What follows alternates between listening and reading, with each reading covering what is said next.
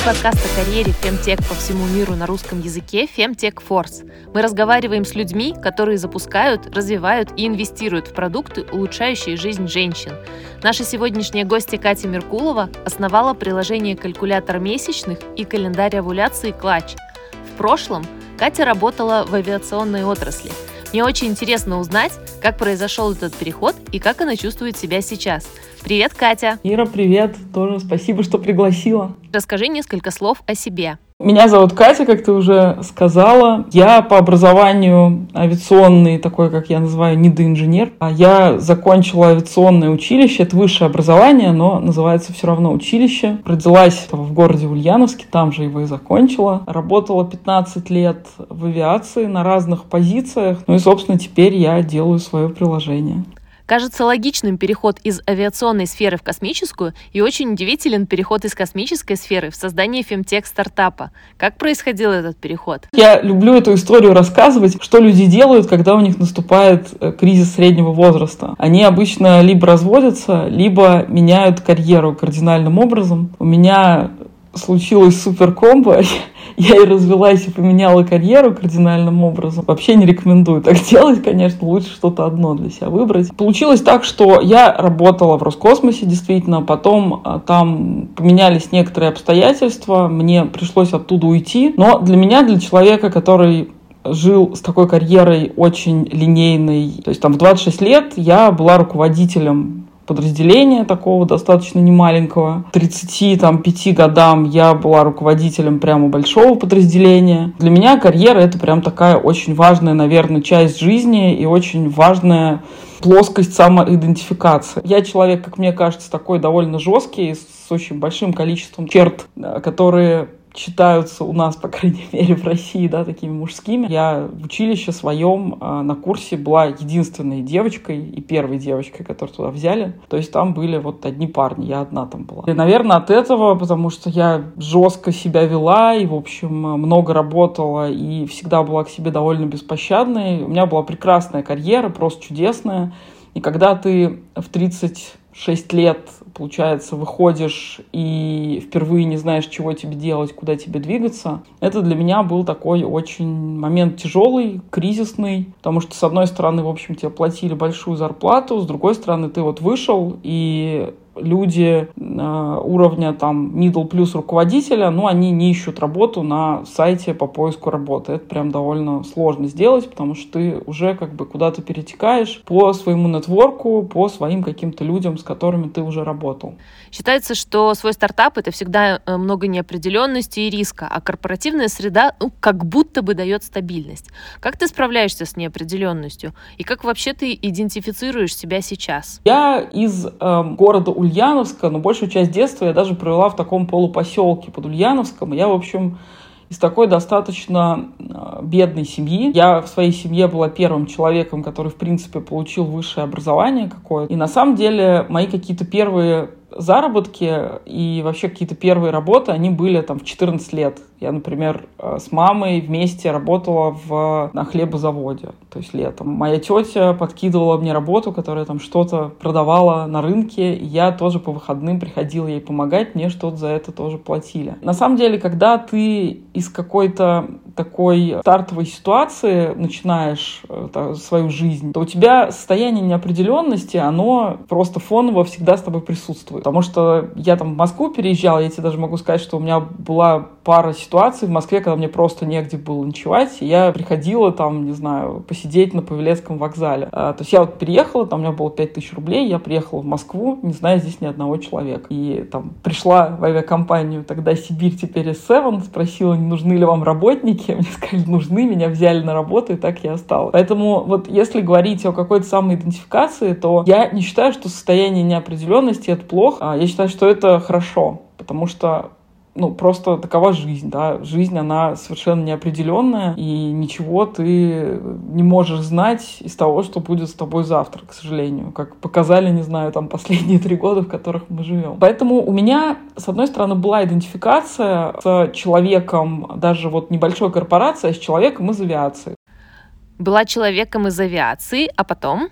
Здесь несколько причин, часть из них на самом деле личные. Я всегда стремилась и смотрела в какие-то еще сферы. Вот в частности, я там сотрудничала с вышкой и занималась там какими-то исследованиями в сфере инноваций. Но они были по моей отрасли, то есть они были там про авиацию, про космос. Но параллельно я что-то читала, и в принципе технологии всегда мне были интересны. А второй момент, вот как я тебе уже сказала, что у меня случился там кризис в семейной жизни, и мы с мужем развелись. У нас долгий был спор по поводу нашего сына сына, но, конечно, там было понятно, что как бы там ни было, ребенок останется жить со мной. Я даже никогда не подвергала этот тезис сомнению. И я понимала, что я буду жить с ребенком вдвоем, и если я сейчас продамся в какую-то корпорацию, то там ты собой все-таки не располагаешь.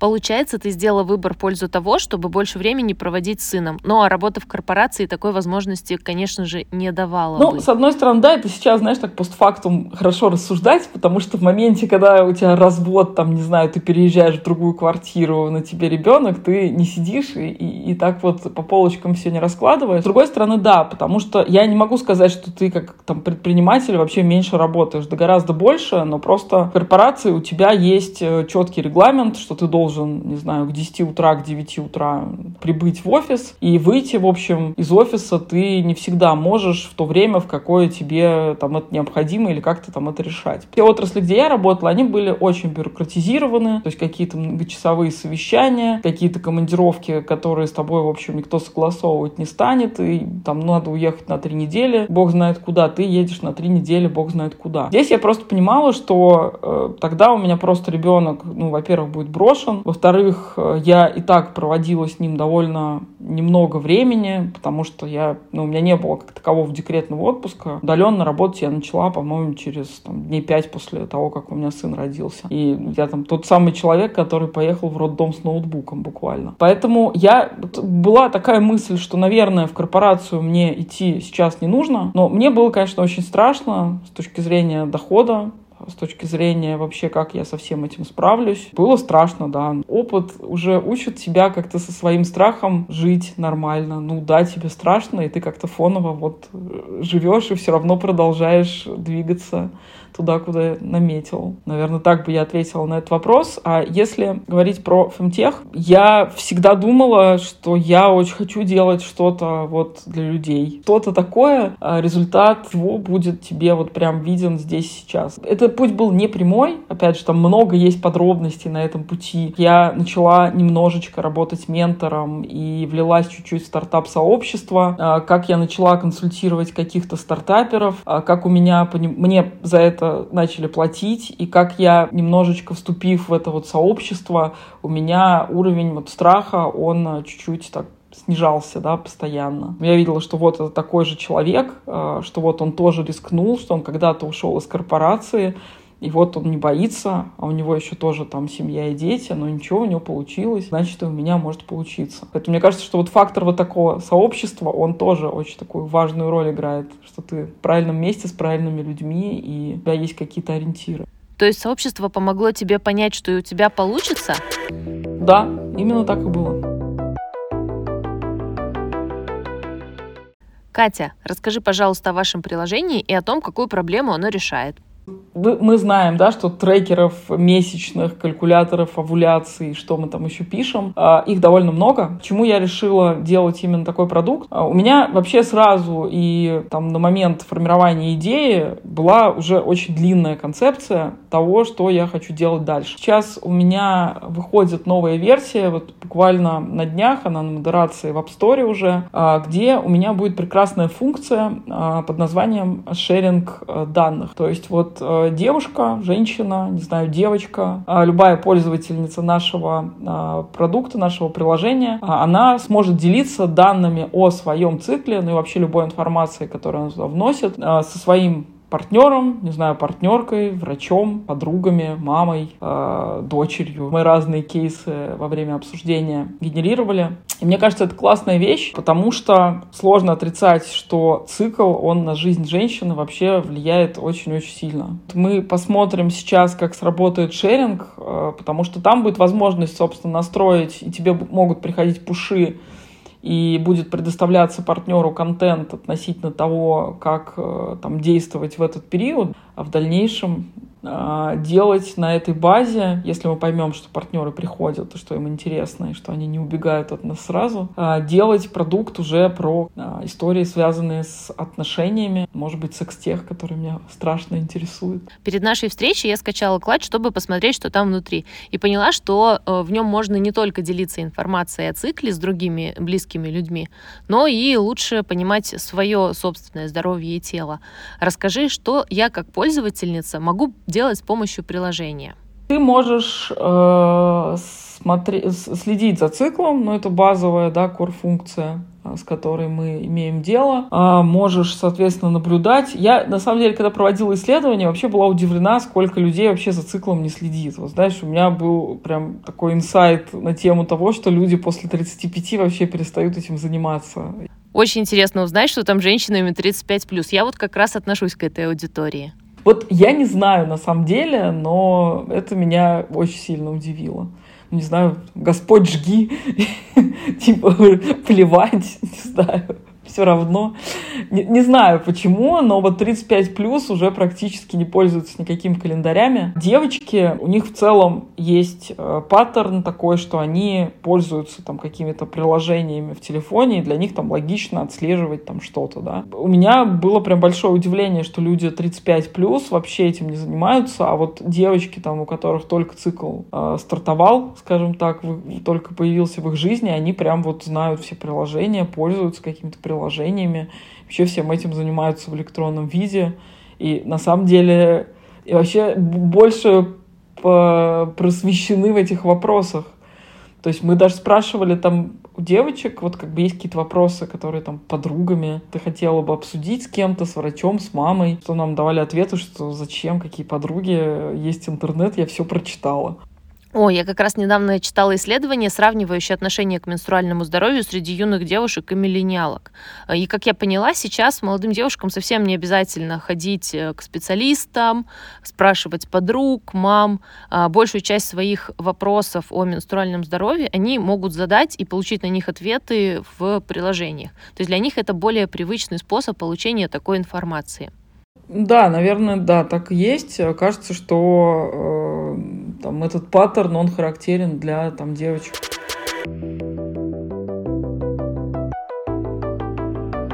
Скажи, а где вы берете медицинскую экспертизу и как вообще у вас устроена верификация медицинской информации о менструальном здоровье? С одной стороны, я тебе могу рассказать забавную историю. У меня есть э, технический лидер продукта, ну, выпускник прекрасного вуза, и разработчик, и математик в прошлом.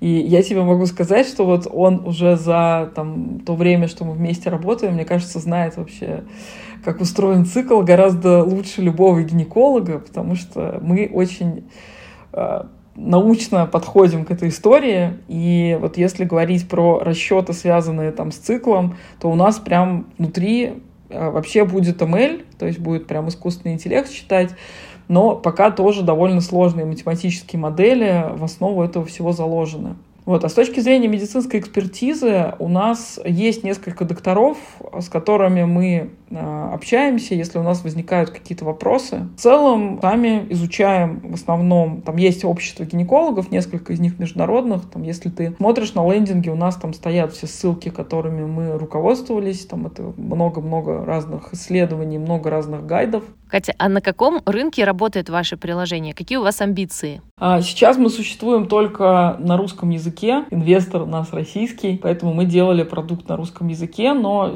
мы планируем выйти в Латам, а, у нас делается сейчас сборка продукта на испанском языке и на португальском, соответственно, для Бразилии. А, также мы делаем сборки для, на английском и на французском. Ну, французский Почему-то я решила, что он популярен в Африке, популярнее английского, и планируем, что там еще попробуем его выпустить. Надеюсь, что это случится скоро. В целом, по плану, это в течение ближайших там пару недель, где-то в июне оно должно появиться. А, будет для меня вот такой пилотик, чтобы посмотреть, будет ли спрос. Потому что на российском рынке мы выросли довольно быстро. Мы первый месяц органически, без вообще вложений в маркетинг, набрали 5000 пользователей даже не, не месяц, а за три недели. Вот я хочу посмотреть, как оно себя поведет на вот зарубежных рынках. В России я предполагаю, что это будет э, монетизация рекламная, то есть будут какие-то нативные интеграции. И к нам, как это неудивительно, уже стали стучаться партнеры, э, которые предлагают нам нативные интеграции внутри нашего приложения, то есть какие-то форматы. Вот это уже у нас есть партнерство с одной из таких крупных клиник, которые специализируются на женском здоровье, но на таком, знаешь, на так, такой дестигматизации вопросов женского здоровья. То есть они такие тоже веселые, какие-то такие интересные. Потом у нас пришел один из крупных брендов, связанный с э, производством э, ювелирных украшений. Тоже хотят с нами сотрудничать. К нам пришли компании страховые, э, две штуки, которые тоже хотят интеграции внутри нас, но вот специализируются на продаже именно там DMS-услуг, в том числе там, специальных каких-то пакетов для женщин. Поэтому я предполагаю, что приложение будет бесплатным. Я очень хочу, чтобы чтобы оно было бесплатным. Надеюсь, что никогда, по крайней мере в России, нам не придется с пользователей брать деньги. С подпиской, возможно, будем стартовать в каких-то вот зарубежных странах, э, если это получится. О, звучит очень круто. Я буду с нетерпением ждать информацию о том, как запустилось ваше приложение на других рынках. Принято считать, что фаундеры несут на себе очень большую нагрузку, связанную с ответственностью за продукт, за команду, за деньги и за все остальное. Расскажи, пожалуйста, как ты справляешься с этой нагрузкой, которая на тебя ложится? Как ты переживаешь неудачи и неопределенность? Знаешь, принято считать, что стартаперы — это какие-то молодые очень люди. Не знаю, вот среди тебя принято, вот среди там каких-то моих знакомых принято почему-то так считать. Я сама так считала.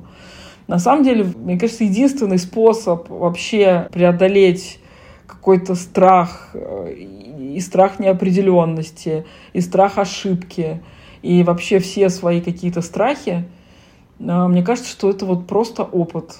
Э, знаешь, когда ты переживаешь много разных каких-то ситуаций, у тебя просто очень большой вырабатывается там к этому иммунитет. То есть вот с тобой что-то произошло, а, и ты это пережил. И, и с тобой что-то еще произошло, и ты это пережил.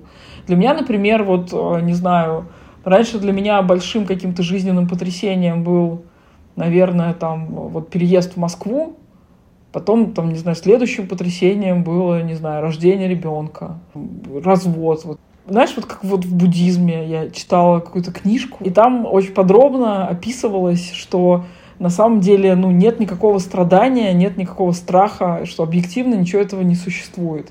Что на самом деле, с одной стороны, все есть неопределенность, а с другой стороны, нет никакой неопределенности.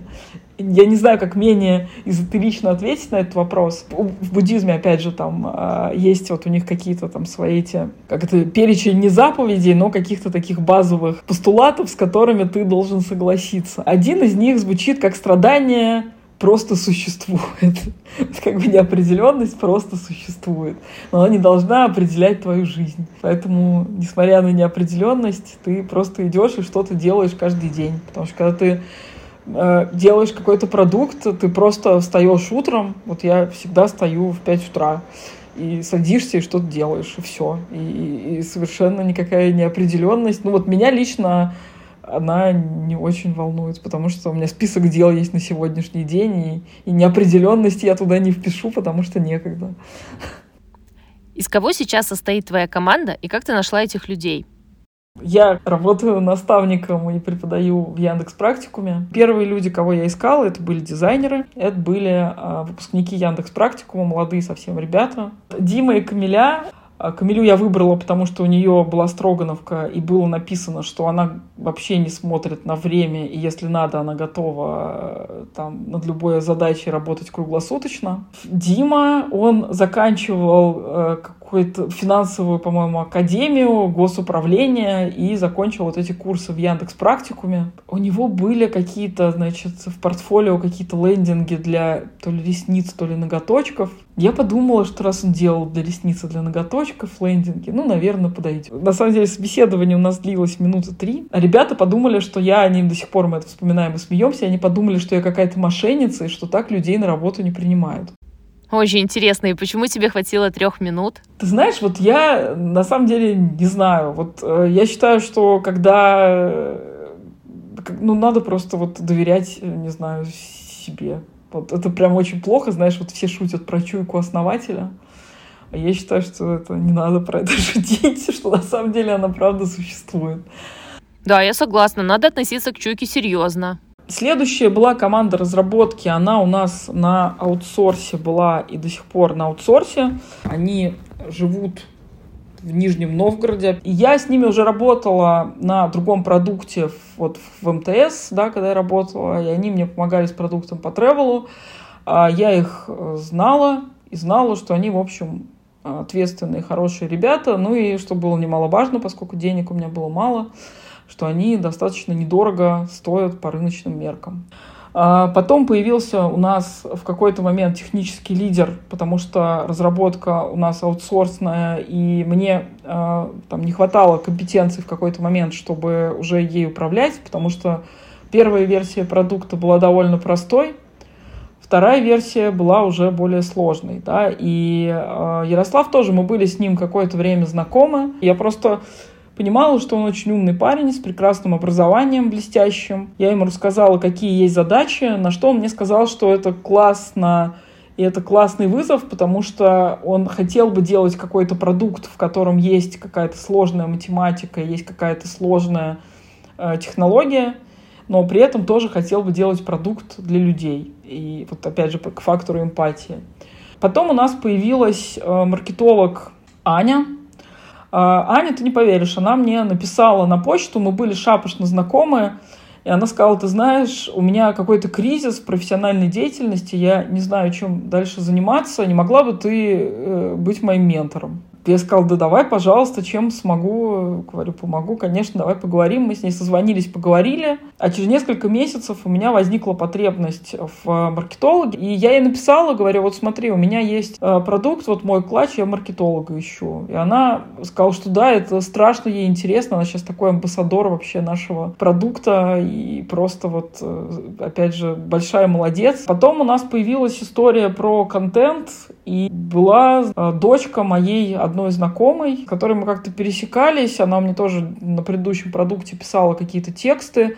Но при этом я знала, что она работает там, в общем, в одном а, из производителей там, в общем, средств контрацепции. Я ей написала, говорю, вот есть такой продукт, не хочешь ли ты к нам присоединиться, нам нужен человек э, на там, работу с контентом. Потом э, недавно у нас появилась Соня, иллюстратор. И вот последние два человека, которые появились у нас в команде, это Марина и Денис. Прекрасные ребята. Марина работала бухгалтером и переучилась на э, айтишника, и мы ее взяли работать с тестированием приложения, потому что у нас там много сложных сценариев сейчас. Мы взяли Дениса. Денис физик по образованию. Он тоже переучился вот как раз в Яндекс практикуме. И есть еще Арсений, который занимается у нас международными версиями. Он э, из Великобритании, русского происхождения, но британец, родной язык у него английский. И плюс он знает вот несколько языков э, на очень хорошем уровне, и он нам помогал вот с этими международными версиями. Ну хорошо, команда есть. А кто и как всем этим управляет? Как у вас устроены процессы? Я тоже считаю, что основная задача менеджера — это вообще не мешать людям работать. Вообще несколько задач. Я как наставник курса управления командой могу, наверное, об этом говорить. Считаю, что главное не мешать работать и сделать так, чтобы команда сама работала без тебя. Я слабо верю в выстраивание прямо процессов в стартапе, потому что стартап, он отличается от работы в корпорации тем, что у тебя очень минимальный объем каких средств мотивации, да, то есть ты не можешь человеку там премию выписать, музе принести в офис, э, приставку поставить, у тебя зачастую такой возможности нет. Здесь нужно, ну, самое главное создать вот максимально нетоксичную обстановку, какими-то базовыми, что ли, принципами. Вот мы свободно, например, обо всем говорим. Я считаю, что возможность там как-то, не знаю, не врать, не бояться там чего-то, спокойно высказывать свою точку зрения. Мне кажется, что вот это важно, наверное. Процессы, они всегда выстраиваются от э, человека. Когда люди все замотивированы, мы все замотивированы, чтобы делать хороший продукт, чтобы сделать его вовремя, если ты умеешь вот такой огонь какой-то посеять в людях, то все будет работать хорошо, пока вы стартап. Когда настанет время регулировать процессы, э, в целом я это делать, мне кажется, умею. Но мне кажется, на этапе, когда ты только растешь, когда вас там не, не 500 человек, а там 10, да, можно немножечко оставлять такой художественный беспорядок. Но мы когда приходим на вот эти еженедельные там а, встречи, у нас всегда бывает так, что все сделали гораздо больше задач, чем те, которые за ними там были закреплены в трекере. Просто потому что там, не знаю, освободилось время, увидел, что где-то можно что-то поправить. Все-таки вот э, в, в этом смысл это и есть продуктовая команда. То есть вот продуктовая команда, она сама работает, и не надо никого палкой гонять и, и задачи куда-то записывать.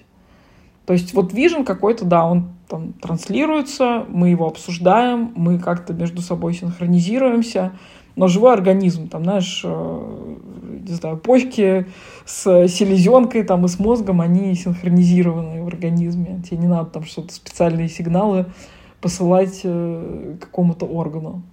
У каждого свое место. Опять я странно отвечаю. Ну, в контексте нашего разговора, мне кажется, метафора о работе организма очень уместной.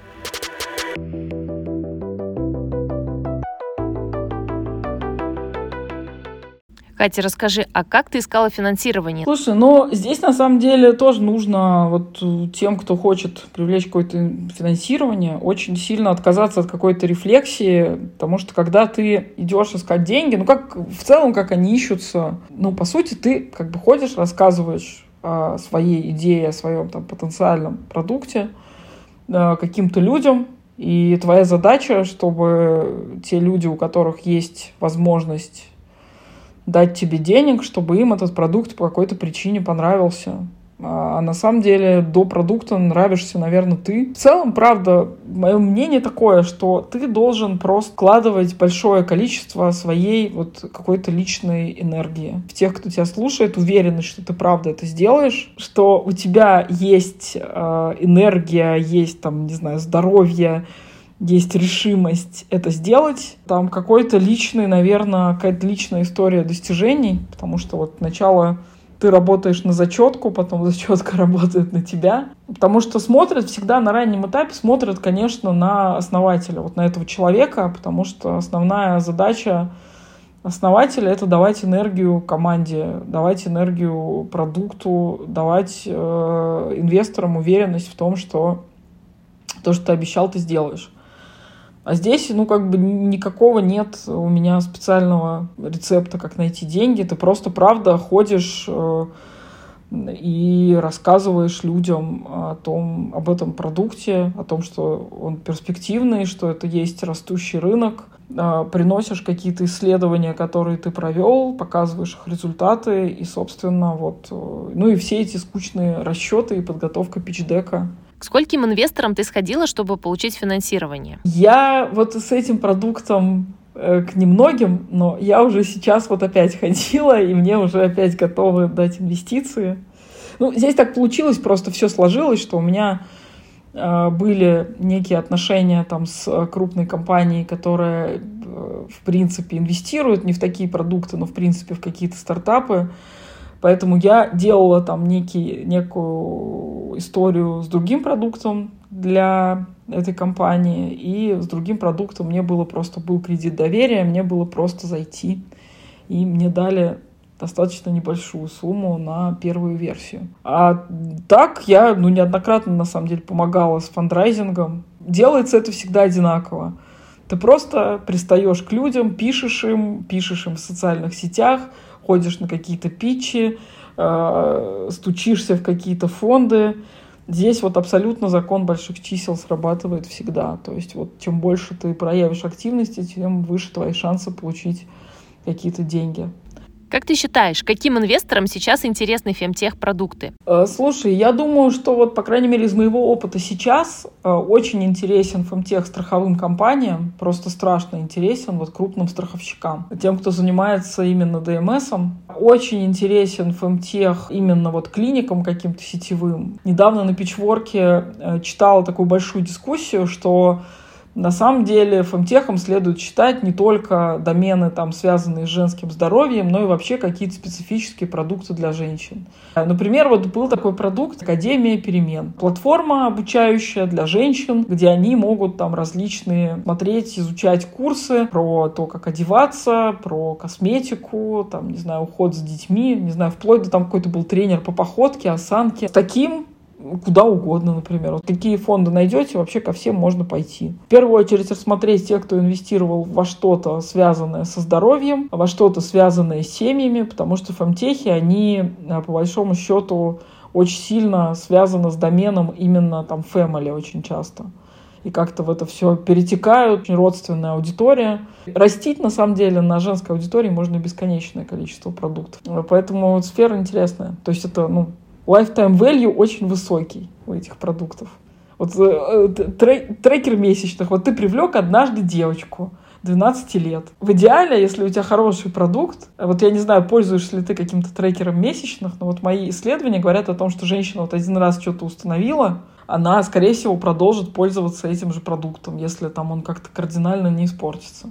Поэтому LTV, вот ты один раз привлек там, допустим, за 100 рублей пользователя, и он у тебя там 30 лет э, с тобой до менопаузы, например, живет, а то и 40. Красно же. Это вообще кто о таком может мечтать? А то и чаще, если ты там что-то еще придумаешь интересное.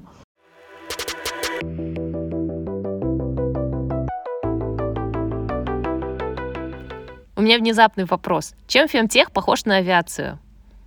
Ой, это так... Э, ты знаешь, я тебе могу сказать, опять же, эмпатии, потому что я помню, что когда я какие-то продукты из сферы авиации ходила презентовать и, или кому-то, например, рассказывала, чем я занимаюсь, это у людей вызывал какой-то большой э, восторг почему-то, да, и всем очень это нравилось, и хотелось расспросить поподробней.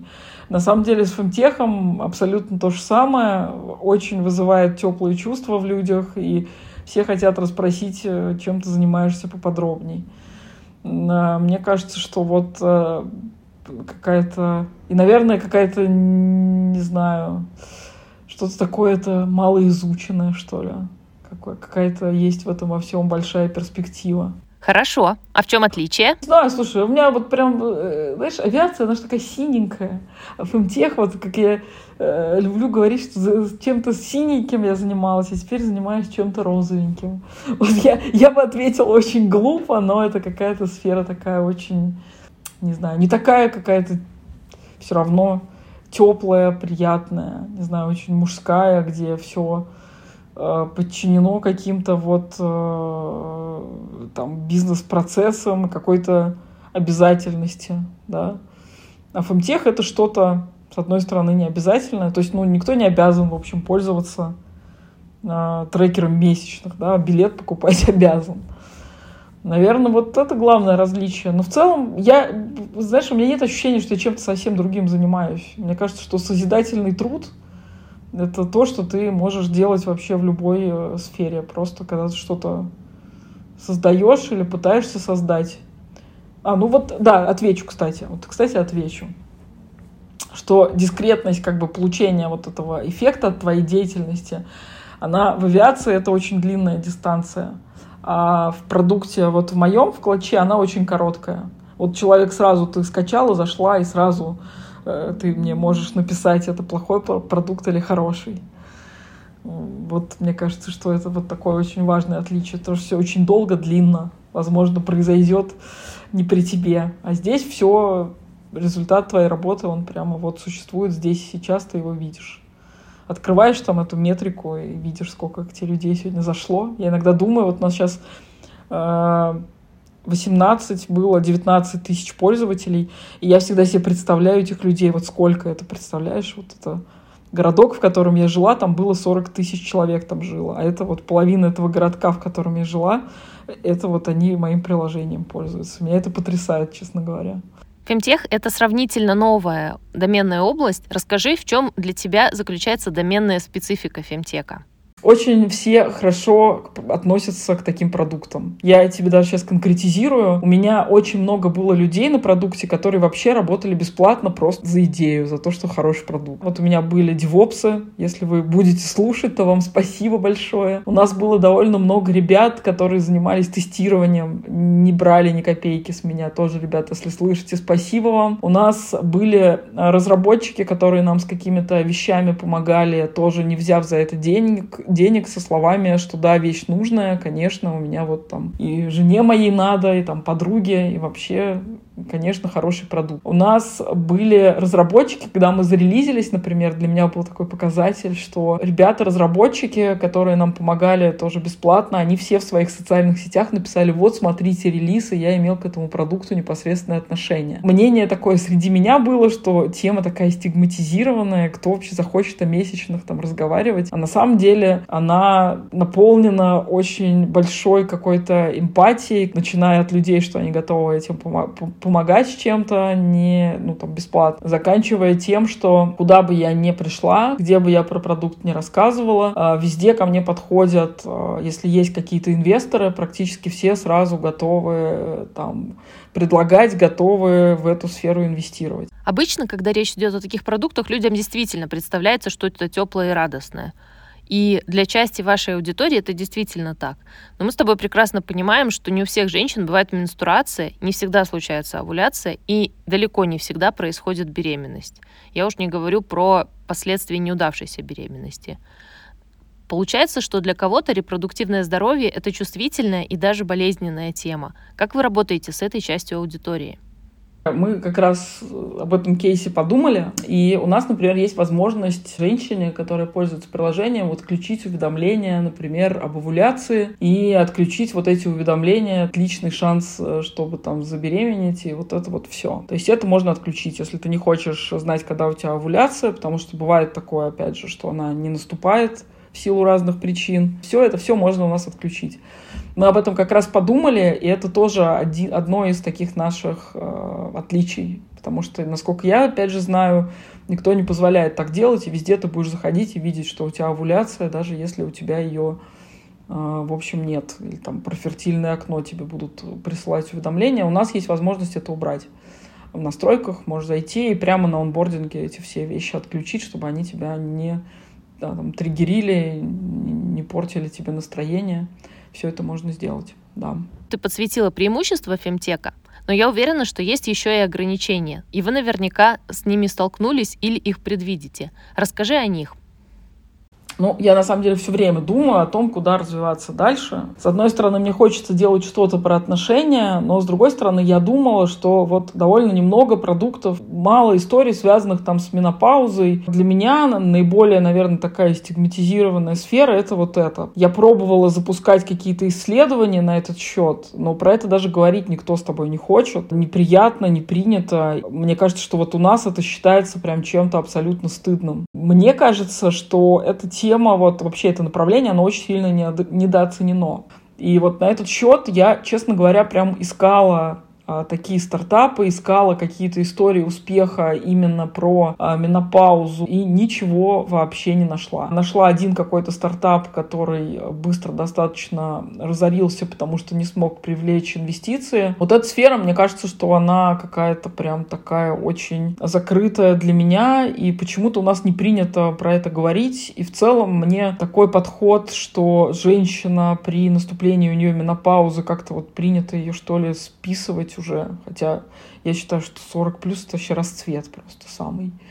И, и, и, и время каких-то вообще наибольших достижений, потому что дети вырастают у тебя, какую-то ты уже, в общем, базовые э, там витальные вещи ты уже, как правило, к этому моменту решаешь, и они у тебя закрыты. Ну, в основном у всех уже там появляются какие-то после 40 квартиры, машины, там, я не знаю, ты уже поездил по миру и, и начал себя хорошо понимать. и самое время для самореализации, и самое время женщинам помочь там и этот период тоже пройти, но почему-то вот этого вообще нет. И мне это прям страшно не нравится и даже, честно сказать, вызывает возмущение. Как по твоему мнению, каким темам в фемтеке пока уделяется недостаточное внимание? Я слежу, на самом деле, правда, за историями про менопаузу, ну, в силу того, что у меня уже там и возраст за 40, и мне просто интересно, появится ли что-то в этой сфере, или я это смогу сделать, и вообще почему не появляется, мне тоже интересно. Потому что я вот прям жду, что какой-то такой продукт появится. Но мне кажется, что история про секстех, она тоже супер недооценена. Я думаю, что это довольно перспективная сфера, возможно, не такая перспективная, там, как фертильность, хотя, вот я не знаю, мне кажется, что э, сфера месячных, вот это уже несложно об этом говорить, не знаю, вот в моей команде мы буквально только про это и говорим, конечно, но мне кажется, она как-то дестигматизировалась в обществе. И мне кажется, что вот сейчас история про секс-тех, она тоже мне представляется очень перспективной. Потому что, опять же, жить мы будем долго, период активной жизни у нас он очень э, будет сильно продлеваться. Женская сфера там именно э, сексуальная, она просто сложнее устроена. Мне субъективно кажется, что там много есть каких-то незакрытых потребностей, которые могут быть реализованы. Вот, пожалуй, ты три вещи. Ну, фертильность, она просто, знаешь, так априори будет существовать, конечно, потому что, ну, это там базовая потребность человечества. В развитии каких тем ты видишь перспективу? Смотри, я просто не очень люблю как бы совсем про будущее говорить, да, то есть там не, не про квантовые вычисления, а если говорить про то, что есть здесь сейчас, то, конечно, там очень такой важной технологией, конечно, искусственный интеллект будет, да и уже и есть в половине фемтехов он уже э, используется. А я, на самом деле, как это ни странно, очень верю вот вообще в метаверсы и во всю эту историю. Мне кажется, что вот э, там метавселенной какой-то AR, VR, да, что это будет тоже, возможно, вот про какие-то вещи, связанные с э, именно ментальным здоровьем. Я верю там вне цифры, если говорить в то, что появятся какие-то еще, может быть, материалы. Не знаю, как какая-то фарма, либо как, какие-то там контрацептивы, например, э, которые не будут, насколько, опять же, там я могу судить, довольно много каких-то гормональных там лекарств, контрацептивов, они неоднозначным образом влияют там на женское здоровье. Возможно, вот они будут как-то подвергнуты каким-то совершенствованиям. Катя, спасибо огромное. Мне кажется, мы обсудили даже больше, чем я планировала. Мне будет очень интересно послушать э, твой подкаст и кого ты еще позовешь. Я прямо вот уже подписалась и надеюсь как-то повысить свою осведомленность в этой сфере, потому что вот меня часто спрашивают, какие есть там тех продукты, и с одной стороны ты открываешь App Store русский и видишь кучу там календарей месячных, да, а с другой стороны как-то и неизвестно, кто за этим стоит, что это за продукты, чьи они, никто не показывается. Поэтому мне страшно интересно интересно, я с большим интересом вообще слежу за этой сферой. Она мне представляется вот просто страшно перспективной. Я вот прям правда не знаю, что сейчас еще такого же горячего вообще существует. Вот, ну, опять же, я там в контексте какой-то венчурной индустрии существую, и вот там эта тема одна из самых прямо горячих. Мне тоже очень интересно узнать, кто стоит за этими приложениями. И тут наши интересы совпадают. Спасибо, что нашла возможность поучаствовать в подкасте и желаю успехов, клачу и тебе. Это был первый эпизод подкаста Femtech Force о карьере Femtech на русском языке. Мне будет очень интересно получить ваш фидбэк на него. Пишите, о чем хотели бы услышать в следующих выпусках, кого мне позвать и какие вопросы им задать. До скорых встреч!